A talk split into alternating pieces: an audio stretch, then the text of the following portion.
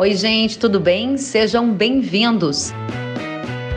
No episódio de hoje, os nossos temas são grãos, boi gordo, comércio mundial e algodão. Vamos receber Alcides Torres, diretor da Scott Consultoria, Matheus Pereira, diretor da Pátria Agronegócios e Marcelo Duarte, diretor da Abrapa em Singapura. O conteúdo desta live foi gravado no dia 23 de agosto de 2021 em uma transmissão ao vivo pelo Instagram. Se você gostar, compartilhe nas suas redes sociais.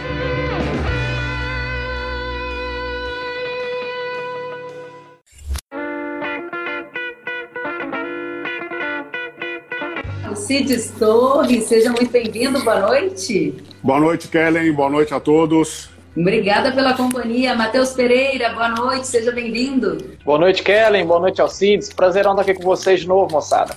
Uma grande satisfação tê-los conosco. Agora vamos fazer uma conexão lá com Singapura, onde está o Marcelo, que essa aqui falhou. Vamos ver se a gente consegue agora. Que bom, Marcelo. Seja bem-vindo. Obrigado, Kellen.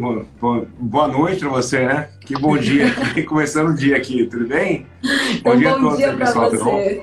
Muito bacana. Bom dia, então, bom dia, Marcelo apresentar os nossos convidados, Alcides Torres, diretor da Scott Consultoria, Matheus Pereira, diretor da Pátria Agronegócios, Marcelo Duarte, diretor da Abrapa em Singapura, um time de peso. Muito obrigada por estarem conosco. E eu quero já então começar com um tema que mexeu muito com a audiência aqui nas redes sociais. E foi um relatório apresentado por um banco aqui no Brasil dizendo que a acabou de começar, nesse segundo semestre de 2021, o início do ciclo de baixa das commodities agrícolas. E este é um tema que mexe demais com o interesse da nossa audiência. Quero começar já sabendo de você, Matheus. Conta pra gente, você concorda há elementos que apontam para um ciclo de baixa das commodities agrícolas? Esse é um tema que está super conectado, né? Com os custos da pecuária, com a rentabilidade de grãos, de algodão. Então, vamos começar com um tema quente já. Olha, Kellen, especificamente falando de grãos, né, soja e milho, a gente não vê que no atual momento, né, iniciou-se esse ciclo de, de, de baixas, né, para o mercado de soja e milho em específico. E por que isso acontece? Ah, porque a gente está próximo né, de iniciar uma nova colheita norte-americana, a gente já está em reta final de colheita segundo a safra milho aqui no Brasil, e infelizmente, né, para quem se produz, a oferta total de soja e milho aqui no Brasil, somada norte-americana, somada argentina, ainda não é suficiente ah, para alimentar né, a demanda projetada por esses grãos. Ah, seja ela aqui própria demanda doméstica, seja ela demanda para exportação em direção à Europa, somada à Ásia, somada à Oceania. Então, esse ciclo de baixa, por que, que inicia-se né, um ciclo de alta e um ciclo de baixa? O ciclo de, baixa, de alta, ele basicamente acontece quando a demanda supera a oferta. Isso aconteceu no ano passado, ele vem se perdurando para este ano. E a partir do ponto que a gente tem projeções de que a oferta vai superar novamente a demanda, né, e, e estoques desses grãos começam a ser construídos novamente, aí sim a gente tem ah, o início de um ciclo de baixa. Por enquanto, a gente não vê essa possibilidade acontecendo, especialmente que a gente está a finalizada a colheita aqui da segunda safra brasileira, né, finalizado também, ou já em processos finais lá a partir já de, de outubro, a colheita na safra norte-americana, começa um novo ciclo aqui no Brasil. E as projeções para o novo ciclo brasileiro não são das mais agradáveis. A gente tem a permanência de um lanino novamente, a gente tem um padrão mais seco projetado para o sul, então a gente já inicia, já, já começa a olhar para a nova safra brasileira de soja e milho com uma visão um tanto quanto ah, pessimista em relação ao clima. Potencialmente deveremos ter mais um ciclo safra aqui na América do Sul, somado Brasil, Argentina e Paraguai, ah, com problemas de oferta. Né? Então, na nossa visão da pátria, esse ciclo de baixa para o mercado de soja e milho ainda não aconteceu. Muito bem, obrigada, Matheus. Quero saber de você, Alcides Torres, seus clientes pecuaristas querem saber se eles vão ter um alívio nos custos de produção. Criadores estão reclamando de margens mais ajustadas, de custos altos. A Scott Consultoria tem uma visão de que há um início próximo para ciclo de baixa ou o ciclo de alta vai durar pelo menos mais algum tempo? Acho que o Alcides não nos ouviu. E enquanto o Alcides ajusta, vou pedir para você, Marcelo, direto de Singapura, nos dizer qual é a sua visão. Você que está aí nos nossos clientes, aprendendo muito sobre esse novo mundo. Qual é a sua visão em relação aos ciclos de alta ou de baixa? Oi, Keren. Uh, Matheus e Alcides, tudo bom, pessoal? Nossos é, internautas aqui do Instagram. Bom, tô aqui agora, só para curiosidade, aqui em Singapura, são seis e sete da manhã. E estamos começando o dia aqui, aqui é o mesmo horário de Beijing, da, da China, de Xangai, então estamos aí no mesmo horário da, da, da China que está tá acordando nesse momento. Uhum. Bom, aqui é, a gente, eu, tenho, eu tenho uma visão com certeza parecida com, com a do Matheus, eu acho que o mundo, no, no caso, falando especificamente de algodão, está vivendo um período de recuperação inesperada da demanda. O, hoje temos uma demanda projetada para 21, 22, que é esse ano agrícola comercial, a maior dos últimos 13, 14 anos, é 20% maior do que tivemos em 9, 10, que foi 19, é, 20, que foi o pico da, da baixa do, corona, do, do coronavírus. Então a gente teve é, uma recuperação e essa recuperação ela não veio acompanhada naturalmente com aumento de oferta. A gente tem o Brasil, por conta dos problemas climáticos do ano passado, sofrendo muito e esse ano produzindo uma safra muito aquém do que os produtores gostariam, na, menos que 2 milhões e 400 mil toneladas, né, que sendo que ano passado foram 3 milhões. É, Austrália ainda não conseguindo se a China uma safra possivelmente ruim, e o único país que pode aumentar a safra é, esse ano é os Estados Unidos, e a gente sabe que lá é sempre uma incerteza com furacão, com tudo, toda a, a, a geada, a neve que pode acontecer antes da hora. Então, assim, a gente vê sob uma, uma ótica fundamentalista é, é, um prospecto bastante interessante para o algodão, é, partindo principalmente da demanda, mas também com a oferta não colaborando. Agora, a gente sempre também fala com o produtor, fala, não, então, então é para segurar, então tu quer dizer que eu não vou é fechar? Não, não é isso. Eu acho que os mercados muitas vezes são irracionais, a gente tem muita especulação nesse mercado. É, os fundos eles, eles é, participam de maneira muito pesada, muito mais forte que os hedgers. Então, é, qualquer movimento, por exemplo, essa semana, com o movimento do Fed, de sinalizando que talvez possa aumentar a taxa de juros ainda esse ano, já derruba o mercado. Então, uma coisa é a nossa análise fundamentalista, outra coisa é, é o mercado que envolve outras variáveis externas que podem impactar também. Muito bem, obrigada, Marcelo. Quero dizer que tem muita gente aqui dizendo, Márcio Donadi Camacho disse, boa noite, live de alto nível, parabéns. Marcelo, bom te ver, fazendo falta em Mato Grosso, disse a Roseli. Muita gente aqui dizendo que você tem feito falta em Mato Grosso, Marcelo. Que bom que você está conosco. Temos também pessoal direto dos Estados Unidos, Linha Azul, Colorado. Muito mais gente aqui nos saudando. Acho que agora o Alcides nos ouve. Nos ouve, Alcides? Opa! Ô, Kelly, ah. o, pessoal liga, o pessoal liga aqui e a ligação cai. Cai o Instagram. Alcides, conta pra gente, seja muito bem-vindo. Eu perguntei já para Marcelo, para Matheus, sobre a visão deles sobre um eventual início de um ciclo de baixa para commodities agrícolas. E eu dizia que seus clientes, criadores, pecuaristas, querem saber o futuro destes preços para ter uma noção de como serão os custos de produção, tomar decisões de confinamento, entre outras. Qual é a visão da Scott sobre ciclo para commodities agrícolas e impacto nos custos de produção no Brasil? Olha, Kellen, eu acho que eu não concordo com esse início de ciclo de baixa. Precisa ver o período que ele está considerando como início, não é? Se ele está considerando o início de baixo dois anos antes, então sim. Mas... Ele está considerando este semestre, o segundo semestre de 2021 até 2024. Não, não. Para a pecuária de corte, é, eu discordo. Eu acho que nós estamos em pleno ciclo de alta e os preços só devem cair a partir de 2023, 2024, tá? Antes disso, não. Muito bem. Isso para pecuária. E na formação de custos de grãos, qual é a visão da Scott?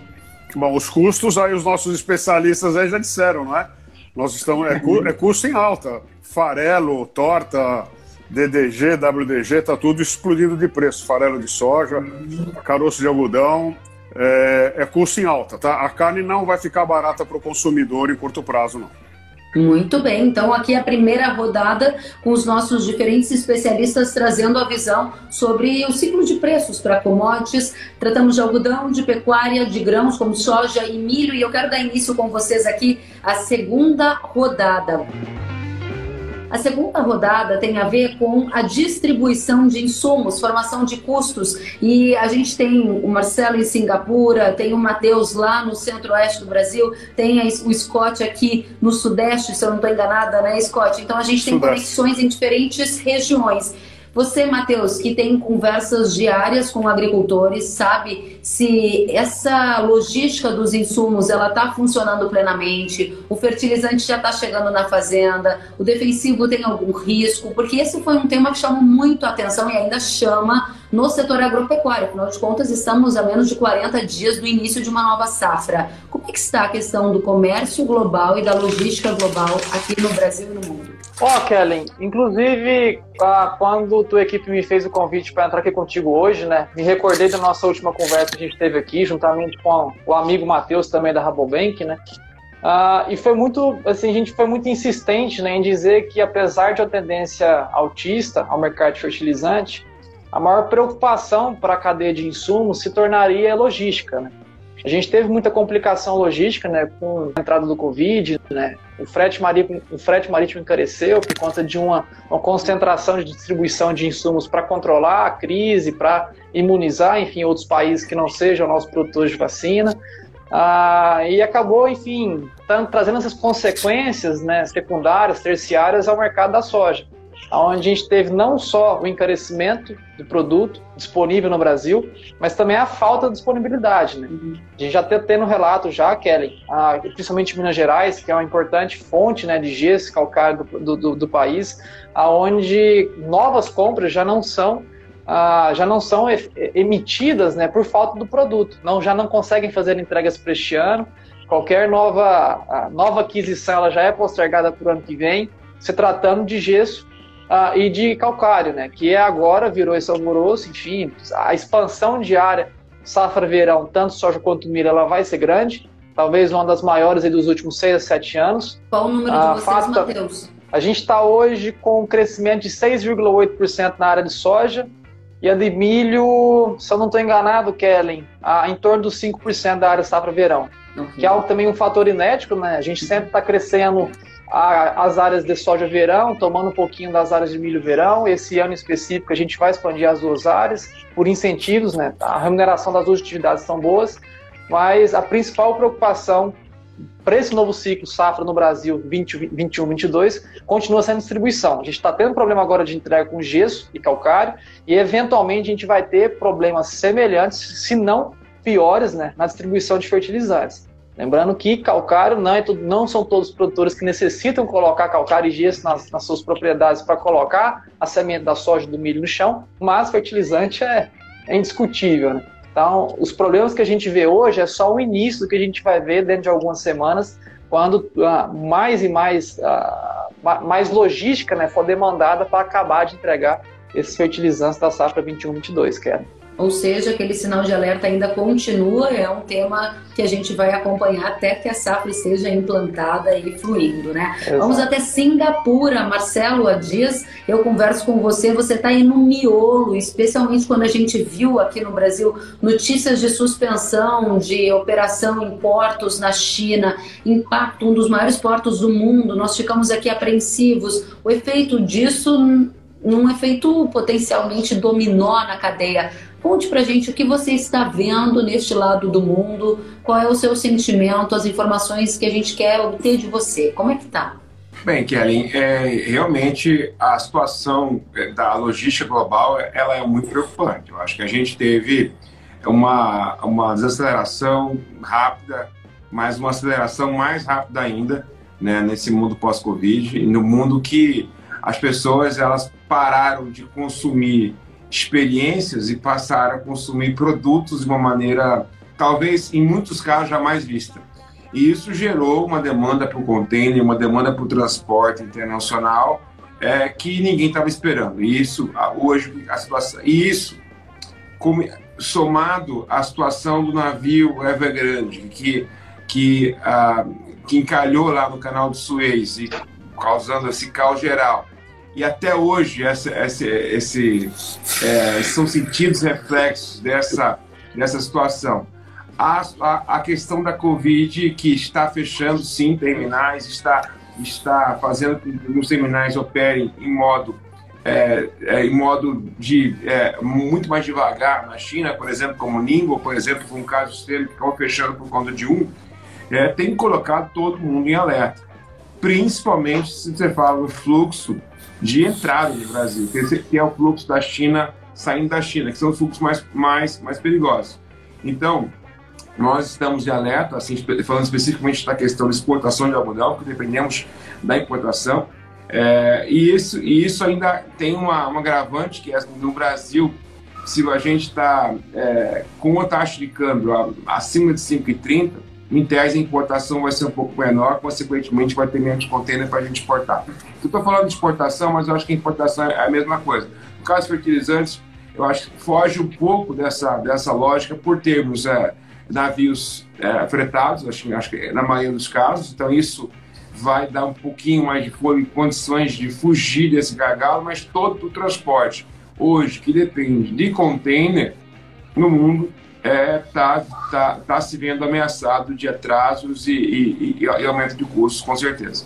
Marcelo, eu li um boletim que você emitiu e nele havia um parágrafo dedicado a falar das mudanças dos procedimentos lá na China e inclusive fazer uma menção sobre um aumento de rigor na higienização dos produtos que chegam e isso estaria aumentando o tempo para a entrada dos produtos e consequentemente o custo. Eu lembro que isso foi há alguns dias, a situação continua, é uma tendência na sua visão? Essa é uma situação assim mais até mais, mais ampla que a gente tem que olhar por vários ângulos, né?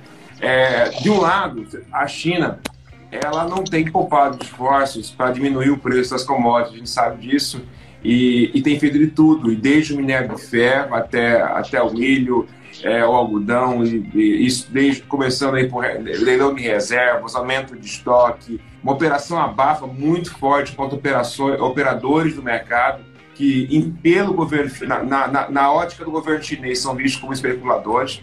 Então, assim, é um governo que tem claramente está preocupado com esse aumento generalizado e vai trabalhar de forma muito forte para que isso, porque por razões óbvias, que eles são os maiores demandantes dessas commodities do mundo. Aconteceu com o minério de ferro essa semana é um exemplo. E por outro lado, eles têm também uma outra política que acaba acaba jogando um pouco contra isso, que é essa política do Covid zero então, o Covid zero é uma política de, de tolerância zero que faz com que eles tomem medidas extremas ao menor sinal, a um caso somente que aconteça, por exemplo, como aconteceu no Porto de Ningbo. Essa política, que é, foi adotada por Singapura e agora foi abandonada porque chegou à conclusão que ela é inviável, que está sendo hoje adotada pela Austrália, por exemplo, que está com o país inteiro fechado por conta de meia dúzia de casos e está também eh, revendo, eu acho que a China ela vai ter que rever essa, essa posição deles, porque está é, tá claro que temos, temos uma, uma pandemia que está virando uma endemia, que temos que viver, aprender a viver com ela, com vacina e com tratamento, e essa, essa abordagem de, de, de é, é, só está onerando custos, travando mais os sistemas, travando mais as cadeias e, e onerando até para eles mesmos, que são os maiores compradores mundiais de commodities, a, a, por conta desse, esse, esses controles sanitários excessivos. Muito bem, obrigada Marcelo, obrigada por trazer para a gente essa situação que você está vivendo aí mais de perto, né? E Alcides, eu sei que no negócio da pecuária, este tema, né, de suspensão de funcionamento em portos na China também chamou muita atenção. Eu particularmente recebi dezenas de perguntas da nossa audiência querendo saber se a China potencialmente poderia comprar menos carnes do Brasil? Que tipo de risco essa situação do frete marítimo mais alto traz para a cadeia de carne? Eu imagino que vocês aí na Scott também tenham se dedicado a esse tema. Gostaria de saber qual é a sua visão. É, eu concordo com, a, com essa análise que a gente teremos problemas com os containers aí, né? Cada vez que fecha um porto, mesmo que parcialmente, você tem toda uma, uma, uma consequência nefasta aí com relação à exportação. Mas ainda assim eu sou otimista, viu, Kelly? Eu acredito que a China ainda deva importar ao longo desse ano, a gente deve aumentar aí, pelo menos em 4, 6% a quantidade de carne entregue. E a China uh, uh, não resolveu ainda o problema da, da peste suína africana, né? Então, a, a, a, compra de proteína de origem animal deve continuar. E é claro, depois de dois anos mandando carne bovina para a China, o hábito de consumo mudou. E a gente deve ter algum efeito positivo com relação a isso. Acredito que se, se, a gente tiver um problema com exportação, precisa ver o horizonte que a gente está falando, né, qual é a profundidade, isso pode acontecer o ano que vem, mas esse ano acho que a gente ainda deve terminar nesses próximos meses com um desempenho bem legal com a exportação de carne bovina in natura, viu, cara? Ou seja, o mercado é altista para a pecuária. Quais são as suas projeções para a arroba em 2021 ainda, Alcides? Previsão para arroba? Isso é impossível. olha, nós estamos passando. Essa é a pergunta que a nossa audiência quer saber, quer ouvir de você se a arroba vai a 350, se a arroba vai ficar ao redor de 320. Essas são as perguntas clássicas, né, Alcides? Olha, vamos dizer que o mercado é comprador, sabe? A gente está passando agora um problema de depressão de preço pontual. Tivemos geada, seca e agora nós estamos vivendo fogo, né? É uma coisa de maluco é o que nós estamos passando agora em todo o centro-oeste brasileiro, sudeste. É, e aí está tendo essa desova de entrega. Mas eu acredito, esse ainda é um ano. É claro, nós temos um consumo interno bastante fraco, uhum. temos uma crise econômica, uma crise política, ou seja, a gente tem aí toda um, uma receita bastante preocupante, tá? Mas nos fundamentos do mercado, considerando hoje, Uh, a expectativa é de alta de preço ali para outubro, novembro. Outubro, novembro, sem falarmos em arroba. Não vou falar o preço da roupa, que não dá para adivinhar isso. Tudo bem, Alcides. Muito bem colocado essa sua, esse ponto sobre a questão climática. Sabem que eu estive em Rondônia na sexta-feira e ao chegar em Porto Velho, assim, o cheiro da fumaça era muito intenso. A gente sobrevoou parte do estado e, assim, os focos de incêndio eram vários. Tempo muito seco. Ao andar ali pelo município de, de Paraná, a gente via, assim, regiões que foram acidentalmente tomadas pelo fogo. Então, de fato, é um tema muito relevante que a gente tem que continuar acompanhando também. Quero dizer a vocês que a nossa audiência está agradecendo a presença de todos. Leopoldo Marques disse: pessoal de grande qualidade, parabéns. Muito mais gente aqui elogiando. Marino Altman disse: parabéns pelos assuntos abordados na live. Vamos adiante, muita gente aqui, a Leiliane dizendo live ótima. Cássio está dizendo que quer participar. Continuem conosco, mandem as perguntas por aqui que a gente vai trazer as respostas, viu, Cássio? Matheus Pereira, pergunta para você. Há pouco, o Departamento de Agricultura dos Estados Unidos divulgou uma leve piora nas condições das lavouras de soja e milho. 60% do milho em boas ou excelentes condições Há um ano, isso era 64%, então está pior do que um ano atrás. No caso da soja, 56% das lavouras estão hoje em boas ou excelentes condições. Há um ano, o percentual era de 69%. Pergunta: qual vai ser o tamanho da quebra na safra dos Estados Unidos, se é que vai haver uma quebra na visão da Pátria Agronegócios e o impacto em preços? Olha, Kellen, uh, o fato curioso aí recentemente que a gente teve uh, o resultado da ProFarmer, né? Que é aquele, aquela agência que faz aquele estudo de safra dos Estados Unidos, uh, inclusive o maior tour de safra norte-americano, né? E acabou publicando os dados na sexta-feira um número de produtividade ali acima do que era esperado pelo mercado, acima do que o SDA nos trouxe, tanto para a soja quanto para o milho nos Estados Unidos, lá naquele relatório do dia 12 de agosto, né, duas semanas atrás. Ah, mas, mesmo assim, hoje a gente teve aí uma nova redução por parte do SDA das condições de lavouras da soja do milho norte-americano. O que pode estar parecendo, Kellen, é, e é a visão, compactua com a visão da pátria, é que o SDA está sinalizando que novos cortes de produtividade virão no relatório a ser publicado no dia 2 de setembro, daqui duas semanas, três semanas, mais ou menos. E por que isso acontece? Porque, de fato, Kelly, o SDA hoje estima produtividades tanto para soja quanto para o milho muito semelhantes ao que era projetado neste mesmo período em 2020. Sendo que as condições de lavouras reportadas pelo mesmo órgão estão bem abaixo do ano passado. Na soja mesmo, a, a, a diferença né, entre o ano passado para este ano já está quase 13% de áreas classificadas em boas ou excelentes. Então, a gente tem hoje uh, números de uma classificação total da soja norte-americana em boas excelentes 13% a menos do que era no passado, não estou dizendo que a gente vai ter 13% a menos de produtividade, não é isso. Mas não justificaria produtividade semelhantes ao que foi no passado. Porque na reta final de ano também, em 2020, é claro que 2020, Kelly, foi uma safra atrasada, a gente teve um plantio um pouco mais atrasado. Essa época ainda tinha muita soja ainda transitando vegetativo para reprodução. Tinha pouca parte do milho saindo da polinização e entrando em reprodução. Uh, mas uh, a gente não teve uma diferença tão grande quanto comparado ao ano de 2021. Então a gente pode sim, agora no relatório do dia 12 de setembro do SDA, a gente ter novos cortes de produtividade. Ah, o mercado né, recebeu essa notícia de agora do SDA, foi publicado após o fechamento ah, do, do, pregão lá em Chicago, né, ele recebeu essa notícia com otimismo. A gente deve ter uma reabertura logo a pouco no mercado noturno, né, no overnight, já com, com algumas altas sendo empilhadas tanto para a soja quanto para o milho. Altas essas que nós aqui, atualmente, dentro do cenário que se formou com essa, essa publicação do SDA, é um cenário que deve se perdurar para amanhã. Então a gente deve sim ter movimento de alta ali, agora precificando essa surpresa nas, nos cortes de, de, de, de, de condições de lavouras, porque de fato foi uma surpresa, ninguém esperava, a expectativa do mercado era de estabilização para as duas culturas, alguns falando até em elevação, mas trouxe cortes para ambas, né, tanto soja quanto milho, então surpreendeu positivamente o mercado. A Pátria tem algum número sobre a safra dos Estados Unidos? Vocês têm uma previsão em relação à quebra ou o tamanho de safra que vai ter para a gente entender o efeito disso em preço, Matheus? Kelly, atualmente, para a soja, a gente vê que a safra seja justificada num corte ainda de 2 a 3 milhões de toneladas. Não é um corte assim, extremamente expressivo, só que já é um novo, um novo déficit de oferta, né? Aquilo que a gente falou no comecinho, a gente está vivendo um cenário que só a oferta corta e só a demanda cresce. Então, enquanto isso durar, a gente tem esse ciclo de alta mantido. Então, a gente tem um novo, novo corte de, de, de produção para a soja, de 2 a 3 milhões de toneladas, e para o milho a gente vê ainda a capacidade de um corte de 5 a 7 milhões de toneladas em relação aos números atuais. Se não são, como eu já disse, não são significantes, mas dentro do cenário de uma demanda já muito esticada e uma oferta já com dificuldade de crescimento, qualquer corte já se torna bem já se torna um déficit muito grande.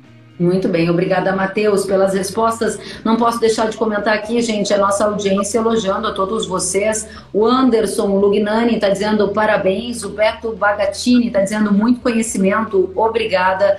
O Felipe Junqueira está dizendo temas de primeiro e informações fundamentais. Ana Doralina dizendo excelente.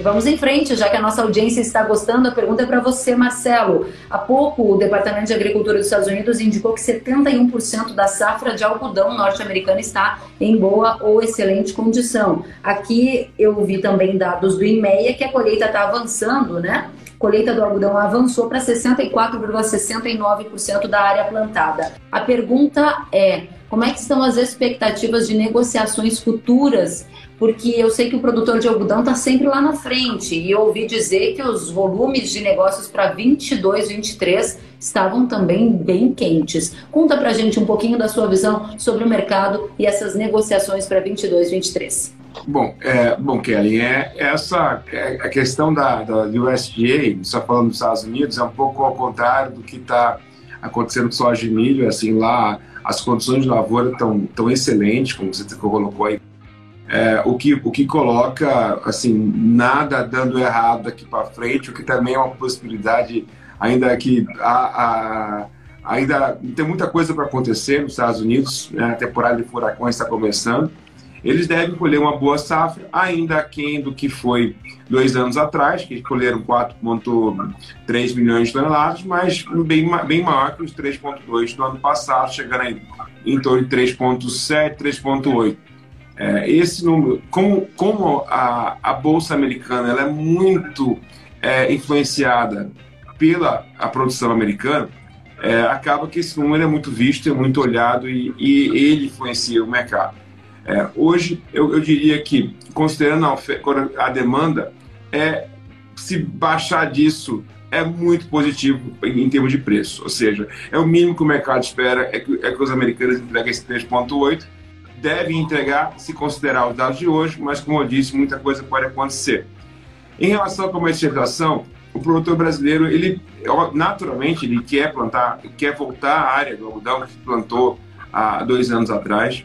Mas a questão climática ela, ela, ela se tornou uma, uma presente numa, na, na vida do, do produtor cada vez mais, principalmente no caso é, do algodão safrinha, que representa 70% do algodão hoje plantado no, plantado no Brasil, 90% em Mato Grosso, 70% no Brasil. E esse algodão safrinha ele depende da soja plantada em setembro ou outubro. Né, da, soja, da soja super precoce, colhida aí é, final de dezembro, janeiro, para que esse algodão ele possa ser plantado dentro da janela ideal de plantio.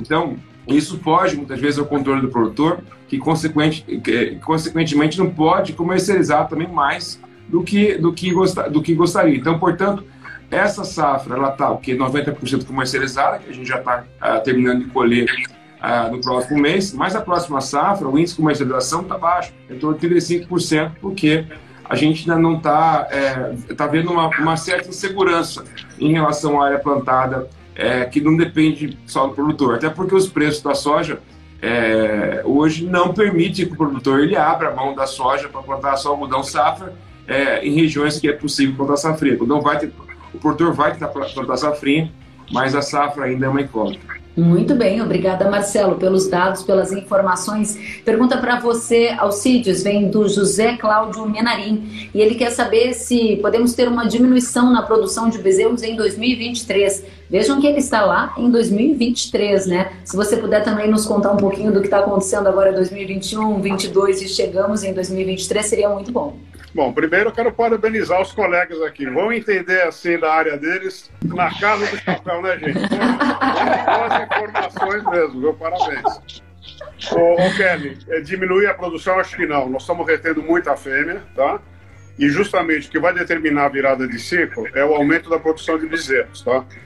Em que pese essa seca, em que pese esses fatores externos, é, mas eu não acredito em. em é, já estamos com uma queda de produção de bezerro atualmente, o mercado é comprador. É, vamos dizer assim, uma queda de menos bezerro na praça, o mercado começar a ser vendedor, é lá para 2024, 2025, considerando as condições de hoje, tá? Então eu não ficaria preocupado com isso. Agora, se ele está fazendo essa pergunta para entrar agora na produção de bezerro, eu acho que agora já é meio tarde. Uhum. Muito bem, obrigada Alcides pela objetividade também, pela transparência ao responder aqui a nossa audiência. Júlio Araújo está dizendo parabéns a todos os participantes. Obrigada, agradecendo aqui pela live. Agradeço a você, Júlio, também. A Fidelis está dizendo parabéns, obrigada pelas informações. Clarindo também está agradecendo pelas informações. Família Vira Agroatala disse parabéns pontuais e muito bem fundamentados os comentários. Muito bem, vamos adiante. Tem uma pergunta aqui que é bem interessante e eu não posso deixar de fazer, mas aí fica a critério dos senhores responderem ou não. É do JD Pfeiffer, pegando um termo usado pelo Marcelo sobre a temporada de furacões, e ele questiona: vocês acham que a temporada de furacões aqui na política pode elevar o dólar e fazer ele superar os seis reais? Matheus Pereira, você topa responder essa? Se você passar, tem outra por aqui. Olha, é, compactou muito da visão do Alcides, né? Cravar valor assim é realmente é, é um tiro para cima e ver onde a bala cai. Ah, mas, de fato, né, essa temporada aqui de euforia política no Brasil está começando, né? A gente está pré-ano eleitoral, 2022 está chegando com tudo. Muita pesquisa eleitoral ali, que, enfim, não vou colocar minha mão no fogo sobre aquilo, mas tá passando, né? A visão do. A gente tem alguns clientes fora do país, né? E sempre que a conversa adentrando no, no, na, na, política brasileira, ah, se torna muita. cria-se muita aversão. Né? A pessoa que está lá fora, que não é brasileiro, que não entende desse jogo de cintura que o Brasil tem, não entende desse jogo político que o Brasil tem, olha o Brasil como muita talvez vou dizer, tá muita bagunça, né? Muita, muita complicação, o que acaba afastando bastante capital investidor, né? Investidor que está sedento por boas fontes de investimento agora, né? Uma luz do fim do túnel do Covid foi criada, né? Com essa campanha de vacinação já ah, em, em, ritmo satisfatório em alguns países. Então o capital está tá com fome, né? O investidor está com apetite, está querendo procurar boas fontes, só que quando olha para o Brasil, a gente ainda tem esse pé atrás no, no, lado da política, né? Com grandes complicações, esse embate de poderes. Então a gente vê sim que a tendência do dólar ela é uma tendência altíssima baseada nessa, nas complicações políticas. Agora bater seis reais é vamos dar um tiro para cima e vamos ver onde cai por enquanto, Kelly. Muito bem. Matheus, para não perder a oportunidade, o Lucas é, pergunta, Lucas Nunes, quem não fez venda antecipada, lote, vai se arrepender? soja, será que a gente está falando? Estamos falando de soja, Lucas. Vou pedir para o Lucas responder para a gente na próxima rodada, então você traz, tá bom? Tá bom. Tá bom. Marcelo, conte pra gente como essa questão do câmbio tem afetado também a produção de algodão e fique à vontade para responder o Pfeiffer sobre a temporada de furacões e o efeito do câmbio no mercado de algodão. Bom, é, primeiramente, como o Alcide colocou, a gente não tem como saber o preço, né, seja de câmbio, seja assim, se a gente soubesse, a gente estaria bastante bem hoje. Né, é, é sempre uma, uma, o mercado é, ele, ele a gente tem como explicar muitas vezes, mas nem sempre tem como prever. É, portanto, assim, o, o, produtor, aquele que, que é, é, trabalha com, com, com isso, ele, não é, ele tem que entender que ele pode até especular, mas uma parte pequena do, do negócio dele. Eu acho que a gente, eu sempre prego isso muito. Então, assim, é, é, a gente sabe que, obviamente, a diversificação de vendas a espacialização de vendas ela vai fazer com que você não acerte o pico, você erre o pico, que você vai estar tá vendo, perdendo de maneira diluída, mas é, você vai estar tá tendo uma estratégia muito mais sustentável. Então, você querer acertar o olho da moça, querer esperar para aquele, aquele a, a, o, o, algodão, no caso, passar de um dólar ou você o dólar, o dólar passar de seis, você pode ficar esperando e, e, e, e o momento, em muitos momentos, importante passar. Então, assim, é, é muito importante ter isso. E diluir as vendas, óbvio que cada um tem sua estratégia, a estratégia tem que ser consistente ano após ano, você não pode adotar uma estratégia um ano, aí no outro ano você adota outra. Eu acho que ao longo do tempo, é, aqueles que, produtores que adotam estratégias consistentes e que fazem sentido, é, eles, têm, eles têm prevalecido. É o que a gente vê acontecendo é, de certa maneira. Agora, eu, eu acho que um dólar é, passando de seis ele pode representar um desequilíbrio estrutural que pode ter consequências em outros setores. Pode encarecer demais os produtos para os brasileiros, você pode ter uma diminuição de importação, consequentemente uma falta de container. Então, assim, eu acho que a gente tem que torcer para que as coisas aconteçam de forma, de forma normal, que o dólar, que as forças de mercado operem, é, operem é, é, conforme, conforme estão previstos oferta e demanda, que a gente não tenha nenhum choque.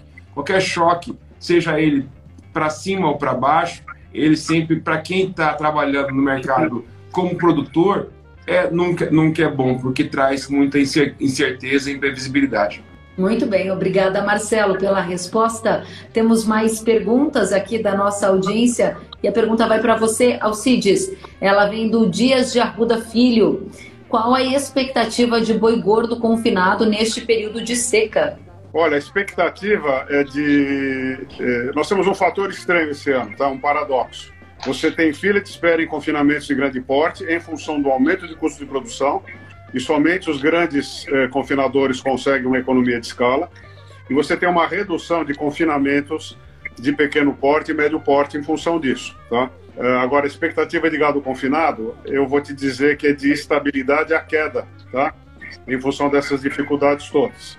E os preços subiram muito do, uh, do, do, do arraçoamento. Tanto é que praticamente a diária uh, deixou de existir e você só tem hoje a parceria em que o arroba engordada fica para o dono do confinamento, nessa né? mudança do mercado. E concordo aí com a, com a resposta anterior, sabe? O melhor para todo mundo é um mercado equilibrado esses mercados estilingados é um drama. E se o dólar for a seis pau, a gente vai vender até a geladeira velha, carro, vamos vender tudo aqui para aproveitar, o que é o desequilíbrio, né? É isso aí. Hum, muito bem, muito bem, Alcides. Mais uma pergunta para você do Wesley. Ele diz assim: Tenho visto a cada dia pastos sendo substituídos por lavouras de soja e milho. Isso indica ainda mais aumento iminente da arroba? Sim, você em determinadas regiões, sim, a, a a expansão da, da, da, pecuária em cima das terras de agricultura. Você tem dois fatores aí. Um é, é a lei ambiental, que aquela fazenda que está aberta, ela representa menos risco para o investidor. Né? E dois, porque nesses preços de hoje a, a, a, as lavouras estão dando mais dinheiro por hectare. Mas é bom pensar isso em, em, em um prazo estendido, sabe? Porque é tudo vem em ciclo, não é? Eu acho que uh, esse ciclo de alta dos grãos chega um momento em que ele em que ele cai e exige exige também do produtor um conhecimento, um, um domínio da técnica muito mais apurado do que a pecuária, né? Mas vamos dizer assim, isso é em determinadas regiões. O Brasil ainda tem muita área de pastagem, ainda tem um dos maiores eh, eh, rebanhos comerciais do mundo, mas isso é um fator, sim, de escassez de oferta.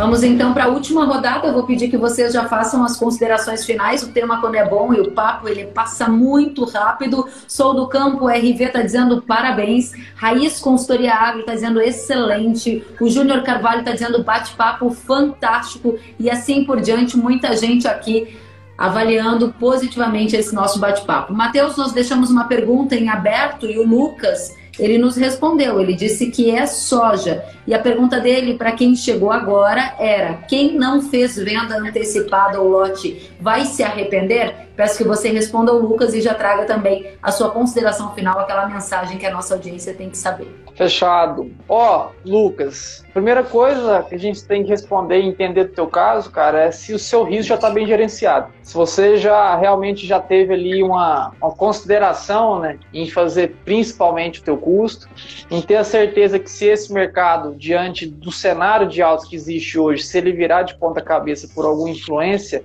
que a gente não controla fundamentalmente, você vai, você vai ser pego de calça curta, você vai ser pego com as calças firmes no, no, no corpo. Então, se o seu custo, o seu, se o seu risco já está bem gerenciado, como a gente já disse, né, a tendência do mercado de grão continua sendo de alta. Ela sendo de alta, logicamente, a gente vai, enfim, eventualmente ter preços um pouco melhores do que a gente tem hoje, tá bom? Então, respondendo a pergunta, se o, seu, se o, o teu gerenciamento de risco já está bem feito, ah, sim, o mercado da soja tende né, a nos mostrar preços melhores do que está sendo exercido por agora. Principalmente por conta de uma exportação, né, que a gente voltou a acelerar a exportação do grão aqui no país. Os prêmios de exportação nossos já saltaram quase 40% em 3, 4 semanas.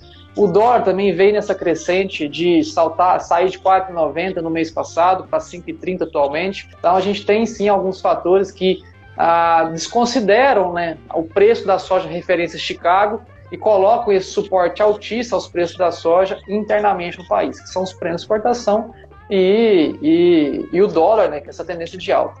E para finalizar, Kelly, agradeço imensamente o convite, Kelly, da tua parte. Um grande prazer daqui meu estar tá com dois grandes expoentes do agro aqui, né? o Alcides da Scott, o Marcelo da Brapa.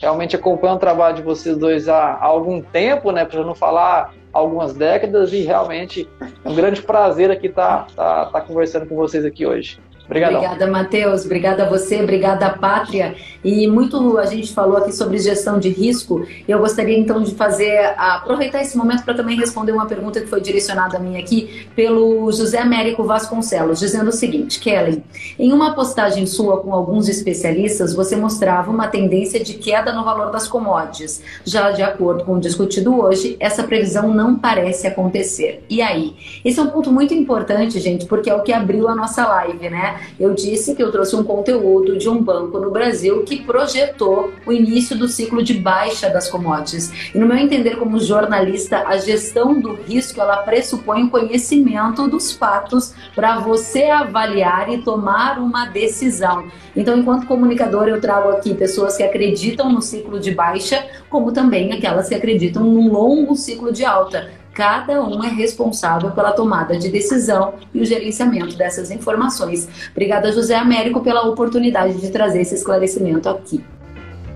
Continuamos, então, quero saber de você, Marcelo, direto de Singapura que vem por aí no futuro, gestão de risco, como lidar com tantas incertezas, a pergunta do Murilo, dizendo justamente isso. Com tantas incertezas à vista, a gestão de risco de preço está cada vez mais essencial quais ferramentas utilizar? Passo a você a pergunta e o espaço para suas considerações finais. Bom, é, nesse ponto, o produtor brasileiro ele é, ele é vanguarda no mundo, viu? A gente, é, uma, é, um, é mais um ponto que a gente é vanguarda, né? A venda antecipada, o barter, é, a fixação em dólar ou em real, enfim, a gente tem uma, uma série de mecanismos disponíveis que são mecanismos é, que já são usados há muito tempo. Alguns mais sofisticados, né, produtores operam em bolsa com opções e derivativos, outros já fazem diretamente com, com os compradores, mas o fato é que são ferramentas comprovadamente eficientes, é, que é, utilizadas pelo produtor há muito tempo, e, ele, ele não deve deixar de fazer uso dessas ferramentas, mesmo é, assim, esse, até porque ninguém tem certeza do que vai acontecer ali para frente. Como você colocou, acho que parabéns, colocou, tem gente com visão altista, gente com visão baixista, fatores externos podem impactar. Às vezes, um mercado é altista, mas um fator externo, como a gente, como eu falei e repito, a, a decisão do, do, Tesouro Americano de mudar a taxa de juros, isso pode afetar é, e, e, pode ser a diferença entre entre é, o lucro e o prejuízo em alguns anos mais apertados.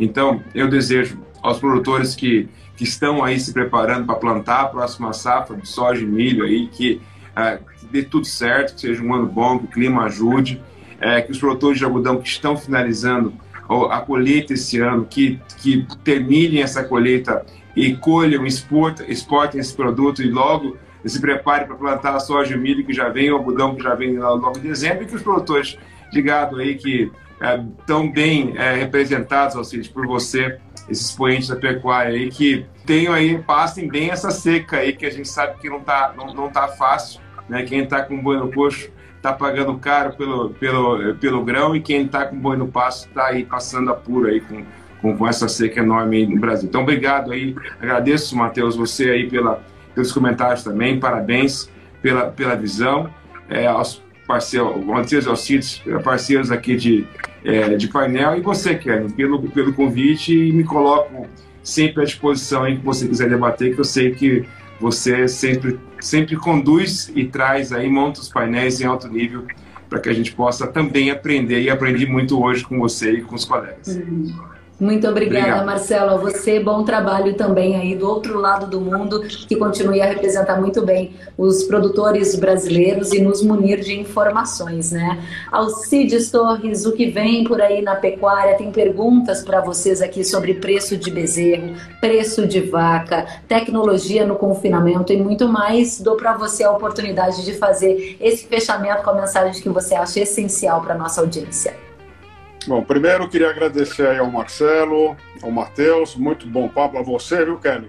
Você sabe Obrigada. conduzir bem uma, uma discussão dessa, é perigosa essa discussão. é, isso aqui é a gente, todo mundo põe a cabeça na guilhotina. Olha, eu, eu vou pegar um gancho aqui. O, o, produtor brasileiro ele precisa sair do risco, né? Principalmente o pecuarista. Todo o risco do mercado está em cima do pecuarista ele usa poucas ferramentas de, de seguro de preço, sabe? E isso é, é em momentos desse aqui, então, é muito importante, porque preço, você está com preço bom, aí vem uma seca dessa, aí você vem uma alta generalizada de custo de produção, e, e se ele tivesse feito os seus seguros, ele estaria hoje numa posição melhor, mais tranquila, é, é, passando por essas como é que é, é a crise do, do, preço alto, é a crise do preço baixo, né?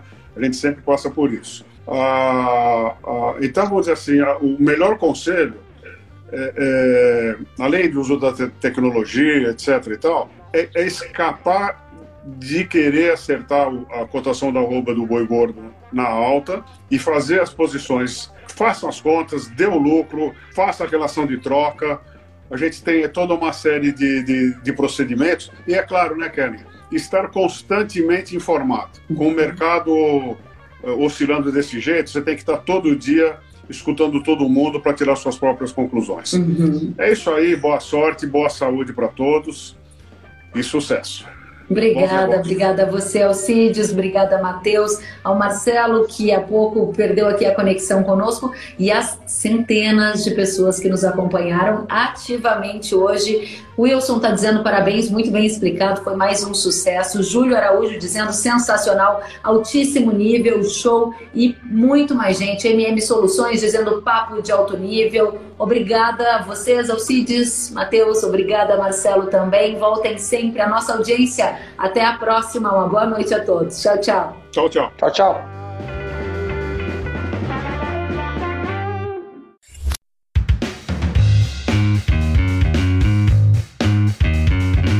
Que bom que você gostou da entrevista e ouviu todo o conteúdo. Se quiser acompanhar as atualizações, siga kellen.severo no Instagram. Até a próxima!